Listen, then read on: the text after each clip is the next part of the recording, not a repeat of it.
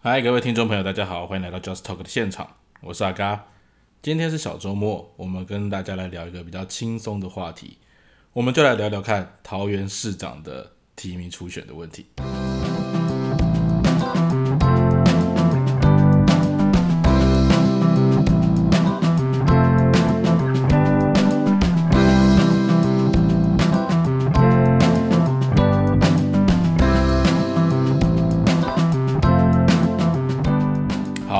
说这个议题好像不轻松哦。那我们来回顾一下哈，因为其实这礼拜，呃，我们的明后天就是今天是星期五嘛，那录音的同时，明天就是礼拜六跟礼拜天，刚好是国中的会考。那阿嘎现在这边祝所有的考生考试顺利了哈。那有一些学校老师也传给我他们学校准备考场的照片，今年的考试好像真的也是蛮如临大敌的哈。学校的教室，甚至很多都是移到礼堂这样的空间来进行考试。那目的当然就是希望说，每一个考生能够保持足够的安全距离。不过啊，刚在看那些照片的时候，我也想说，哎，这样这么大的一个场合，会不会一堆人在里面考试，就反而造成更大的群聚？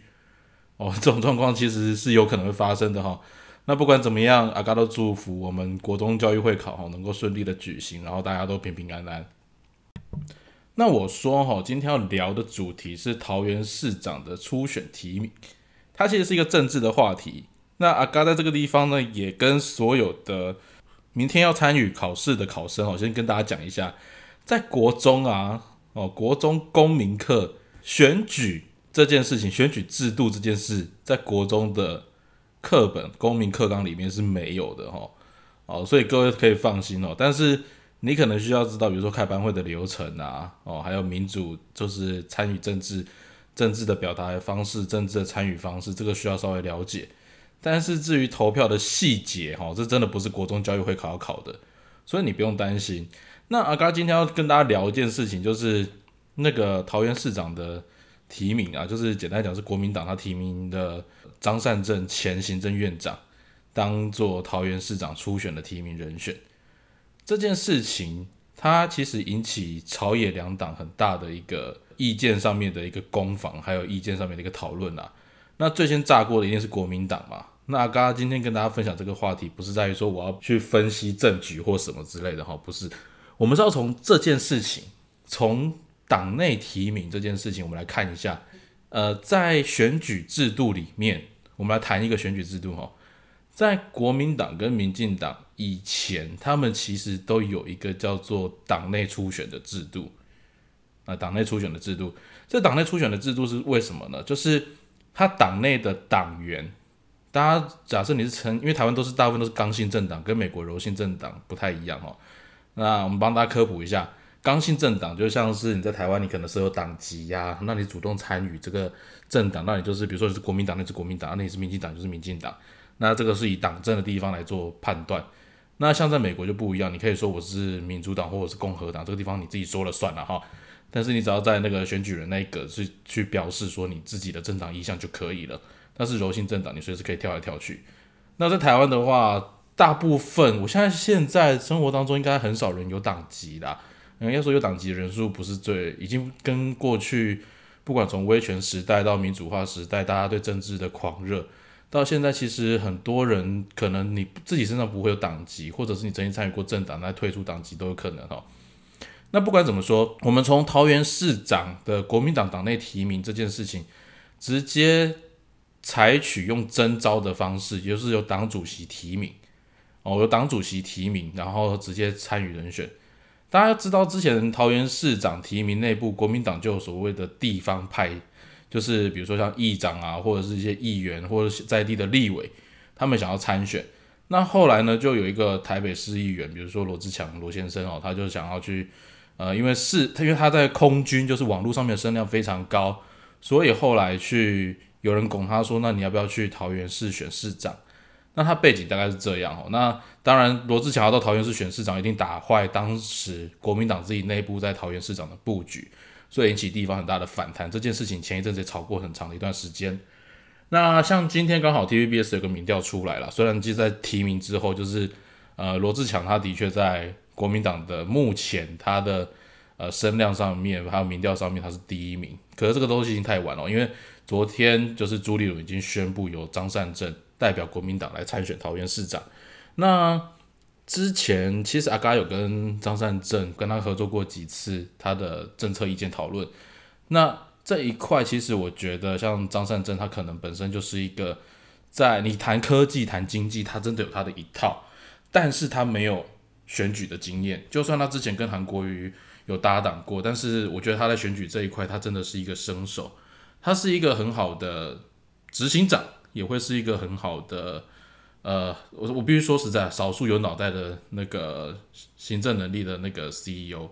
那但是他在政治上面能不能表现的像他在 CEO 一样的程度，这地方我没有任何经验值，我 I have no comment 啊，我没有办法评价，因为毕竟你知道的，在一个政治人物的现场，不管你是当市长、议员或者是民意代表，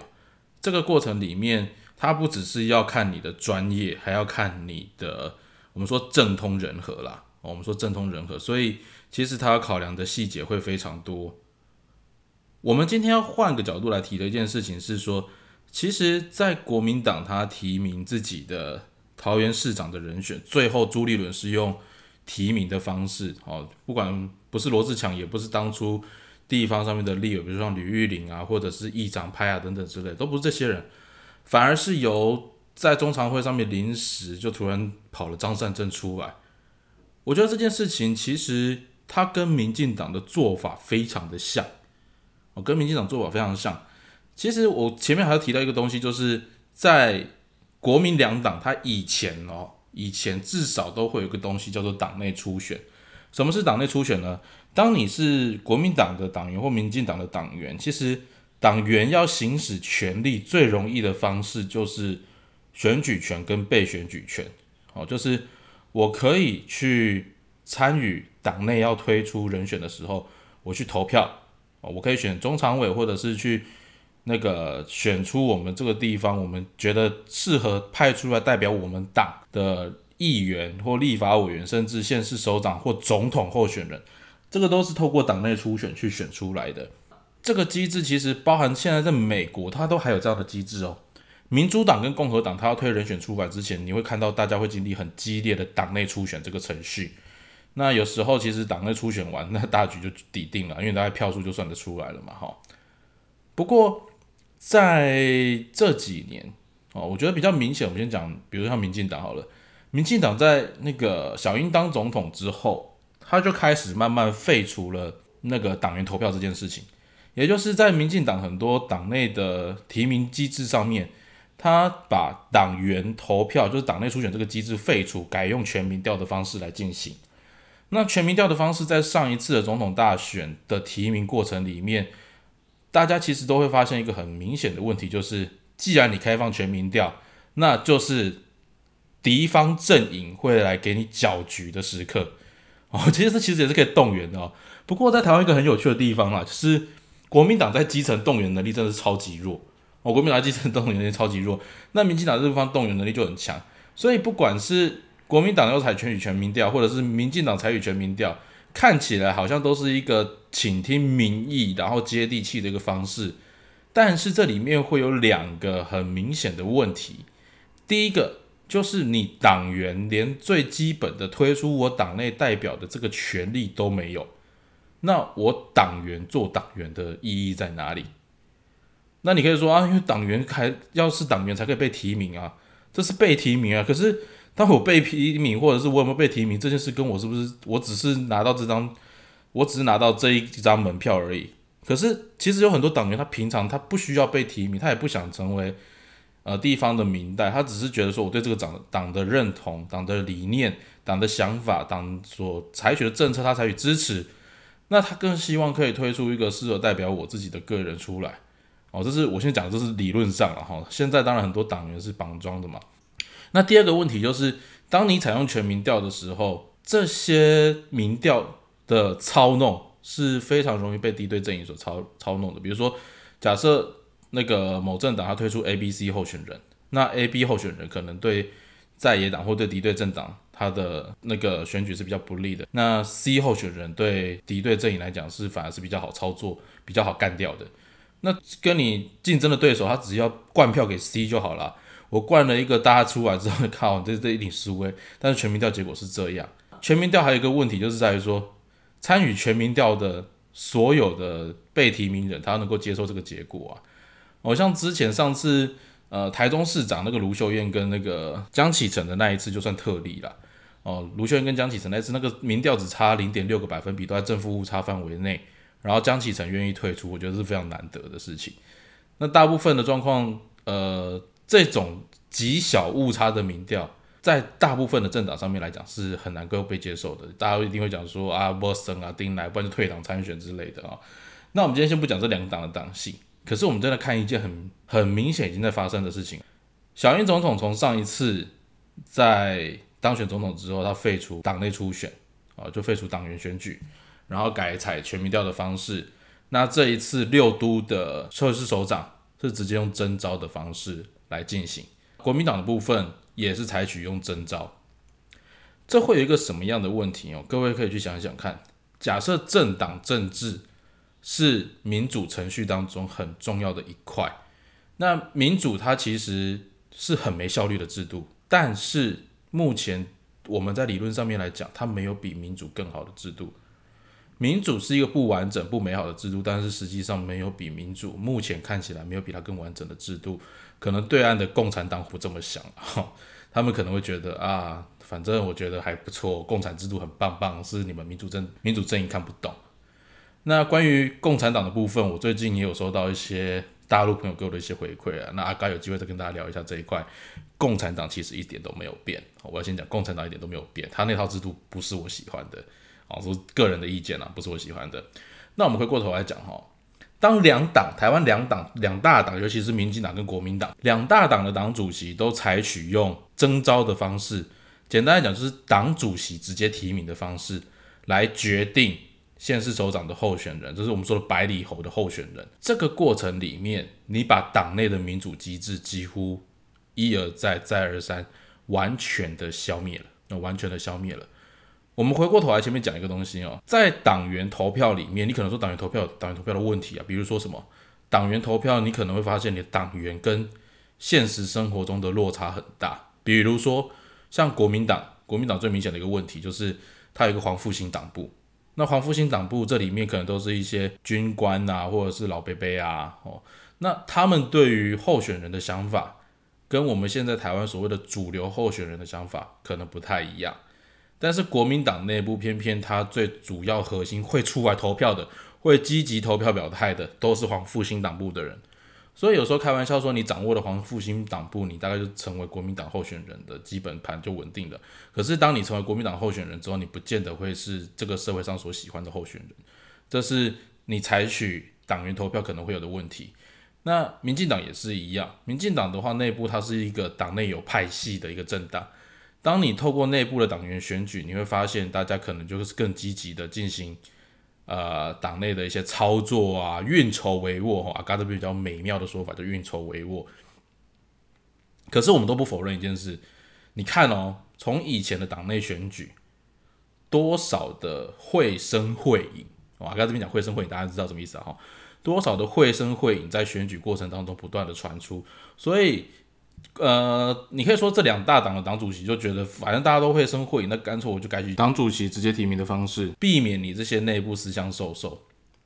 可是大家有没有想过一件事情？这里面最根本的核心问题是，假设台湾的两大政党，它本身内部的选举都如此的不公平，都如此的会声会影，你真的相信他们所营造出来的选举制度，或者是参与台湾的选举能够公平吗？